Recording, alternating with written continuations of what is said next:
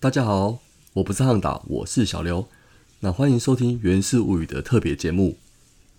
那本集预定上架日期呢是二零二二年的四月一号星期五。《源氏物语》呢是有关乐天桃园队非官方球迷向的 Podcast。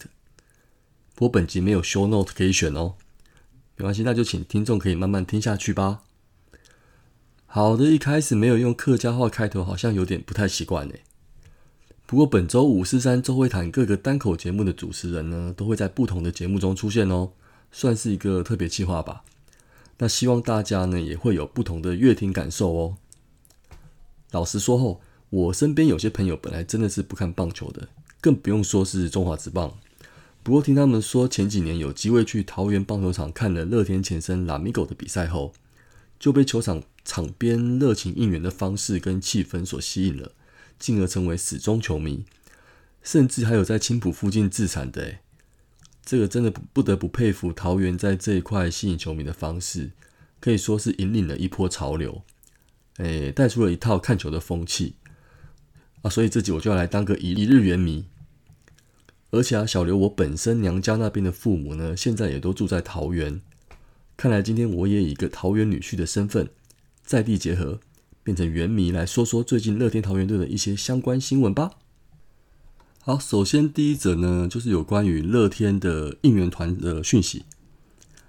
那小刘我本身啊，对于应援团啦啦队啊，其实没有很熟悉。呃，不过汉达给我的资料是，就是这样子的啦。就是三月二十四号那一天呢，乐天桃园队的应援团女团长有一个宋晨曦，那她脸书发表了非自愿性离队的说明。那内容是这样子的啊，乐天桃园去年首次采用了三位女团长壮壮、宋晨曦以及瑞娜，加上原有的三位男团长，以六团长哦带领球迷应援。那宋晨曦呢，在脸书写下离队宣言后，表明非自愿性离队。桃园领队蒲伟清呢，也同时在表示说，今年确实是没有跟他续约，那就是发表一个简短的声明之后，就事情就这样子了。不过我觉得哈，应援团长就算是一种职业啦。那职场上呢，人员来来去去其实蛮正常的。可是呢，要做到好聚好散，应该也不太难吧？那职棒球队是需要公关的行业，那你不管内情怎么样，那事实上谁对谁错，我们也不得而知啊。或是很多事情本来就没有对错，就算之间有什么不愉快，那至少台面上的气氛以及形象还是需要顾及吧。那发个自式的感谢公告，应该也不是做不到。球团如果在这件事情上的处理，确实是有蛮不足的地方。那其实宋晨曦吼，我听一些原迷朋友在讲啊，他们有去球场看球的时候啊，其实他的应援带动的方式啊，还是有一些好的评价啦。比如说他跟小朋友的互动，那就做的还不错啊。那不过呢？因为应援团长总是要能够带动现场球迷的气氛嘛，跟这块的话，他可能就比较不足了啦。呃，反正此处不不留人，必有留人处嘛。那就祝福宋晨曦能在另外的地方找发挥他的专长吧。那第二则新闻呢，就是有关阵容的问题啦。首先呢，是投手的状态。那大概在三月二十五号那天呢，新闻有提到说。乐天桃园的投手调整状态，总教练曾豪居表示啊，羊头索沙表达他能赶上胎记哦，但是他认为是还是不要太急啊。那已经安排索沙在四月二号嘛，已经已经开始实战投打训练了。那另外杨将霸凌爵呢，目前就还不确定了。如果调整没有那么快的话，那开季可能就只带两个羊头喽。那对于开季的先发轮值规划呢，曾豪居表示。大概就是以狂威啊、林子威、黄子鹏、陈冠宇、曾仁和、王一正这些来作为先发。好，如果开季只带两个羊头的话，那就可能要请原迷就是抓紧喽。那新闻提到这几位本土投手最大的隐忧，应该就是吃局数的能力了吧？那不求见神杀神，见佛杀佛啊！如果他们能够稳定吃满六局，那就真的谢天谢地了。那第三者呢，就是有关于提到廖建富的新讯息。哇，那谈到廖健富的近况啊，曾豪居表示，廖健富先前腰前有腰腰部有点不舒服，最近才要开始比赛。那最近也开始随队了啦，传球是没有问题，但是蹲补需要一点时间。还没达到一定的强度，因此时间的话应该会抓慢一点。开季廖健富会不会带进一军就不太确定哦，就希望他是能够准备好了再回来。那不过啊，这是热身赛的时候，好像他有出来出来比赛嘞，好像表现还不错，所以曾总目前的想法可能就会有点改变哦。那假设廖建富能够回来的话，那我相信对乐天的打线真的是增加注意很大，所以其他球队可能真的要注意喽。第四第四则新闻呢，就是讲到了乐天开幕战先发土头的问题啦。曾兆基表示啊，先发开幕战先发投手应该就是本土投手了啦。原本真人和还有机会哦，但是在三月二十五号那天就是被球打到脚，虽然没有造成受伤，但是右脚有点肿胀，目前还要观察。要投主场的开幕战机会可能就不大了。那开幕战先发投手的方面的话，陈冠宇跟黄子鹏都是考虑的人选哦。啊，反正从这这几则来新闻来说，吼，就是投手不是伤就是缺阵。那开机有两个羊头啊，真的和又需要休息啊。我看亨达真的是也是头戴帽在修了啦。好，那下一则新闻呢，就是在三月二十六号那一天呢，朱俊祥他应该是能够确定接下乐天守护神的地位啦。那林立这个部分呢，他今年可能就会固定守二垒了。那曾总也说啦。朱俊祥今年就是球队的终结者，陈宇勋啊、豪进啊、王耀林啊，都有可能负责投第八局的 C 大 man，这会依照各三个人的境况去做选择。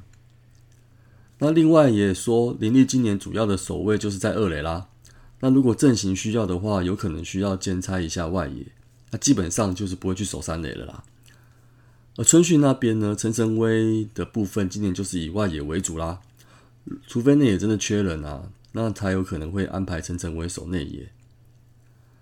好，那以朱俊祥呢在季前热身赛的表现，扛下终结者在实力上应该是不成问题的。但是令人不解的是呢，以桃园这种打高投低的队形啊，往往在比赛后段面临对手追分的危机的体质的时候，之前有一定伤边史，然后头两年又要休一年。那最近头两年也投了相当局数的朱俊祥来说，是否有足够的体力能够应付这么重的负荷呢？这真的是你需要大家去观察的地方。好，至于提到那个林立的部分啊，那那也今年最大的看点就是应该就是从去年从三垒往外野绕了一圈，又回到内的林立啦。那事实上呢，林立在青棒时期，在 U 十八世界杯和黑豹旗都拿过最佳二垒手哦。那当初会来守三垒，是因为进入职棒，在桃园队需要他的火力哦，必须伸出一个位置给他。那当初他这个三垒呢，也让当时球迷的银屏之争话题就结束啦。只是他在三垒的守备不稳呢，对球队造成一定的影响，才会在二零二一年呢，走类似统一师承接线的方式调去外野奔跑啦。不过也期待林立在回到老位置二垒之后呢，能带来稳定的守备。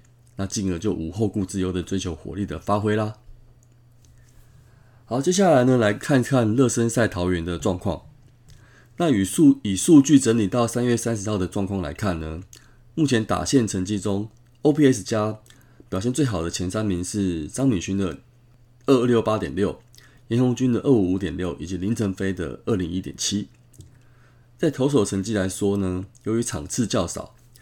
因此，ERA 的参考价值就较低啦。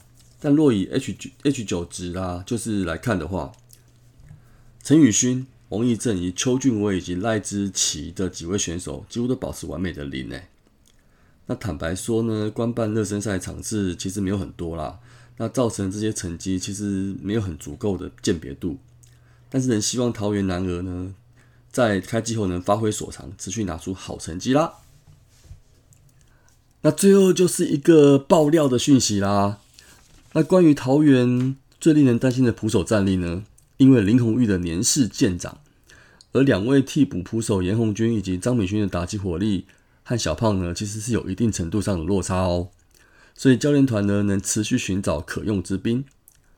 啊，由于今年开季后只登录了四名洋将，那我们在看到中英兄弟在本季找来弗莱喜之后吼。桃园球团对于引进洋补也持开放态度，目前已经锁定一名日籍人选喽。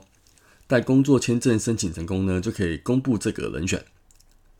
不过，根据可靠线报来说，吼，这名日籍捕手其实就是桃园球迷相当熟悉，也就是前几年曾经参加桃园不少主题日的前 Lami Girls，前阵子也以 Rock a n Girls 的身份在日本跑活动的金井彩香哦。虽然金井彩香在日本的主要工作是千叶罗德海洋队的啤酒销售小姐，但是这几年来啊，背着二十公斤重的啤酒桶在球场阶梯上上上下下。早就将他的核心啊以及下半肌肉练得相当扎实哦，要蹲满漫长的职棒球季应该是不成问题啦。因此，在两个月前呢，球团就已经和彩香联系讨论从拉拉队转成捕手的可能性哦。啊，结果彩香表达意愿后呢，这段期间呢也开始在日本进行了密集的特训。那彩香在日本的训练啊，主要是由乐天桃园姐妹队东北乐天金鸠的头捕教练负责。那在这段期间呢，乐天桃园的古久保健二教练呢，也透过视讯持续观察彩香的训练状况。我相信呢，在语言相通的情况下呢，彩香的状况与提升已经有一定的帮助哦。那关于在中职的登录部分啊，球团这边也持续和联盟蔡会长进行确认。那因为中职的全名呢是中华职棒大联盟，并没有男子或女子的字样。那因此，相信在没有人有空去查规章的情况之下，这部分的登录应该是不成问题啦。那一旦呢，金井彩香登录成为球员的话，他本来在环球 S 一商场楼上那张全身海报，也将要从靠近球场的 Rakuten Girls 的区移到靠近捷运站的球员区喽。那刚好也取掉今年可以离队的詹志尧的位置。啊，可是由于没有和现役球员的队伍重复，就役球员的背号重复。因此，金井彩香在 Rakuten Girls 所使用的三十八号备用就会直接沿用喽。在新的球季呢，也请十招队友们给转换新身份的彩香更多的鼓励吧。好了，以上讲到这里，我自己都想笑了。捕手炮有这么好找吗？真的是。不过以日本人的认真程度啊，跟他们对棒球的热爱来说，他们的高中生都可以拯救世界了，说不定好像也蛮有机会可以出现这种传球传奇人物的哈。好了，或许有一天出现女子棒球员挑战男子职棒，应该也应该也有可能发生哦。不过老实说啦，这个真的是所谓的愚人节气话啦，算是彩香这个新闻就算是一个假爆料啦。那也请大家多多包涵啦。好了，以上就是这一集的特别节目啦。那大家听的怎么样呢？如果有一些就是不太悦耳的地方，也请大家多多包涵啦。好，那这集的节目就先到此这边结束，也祝福大家愚人节快乐喽，拜拜。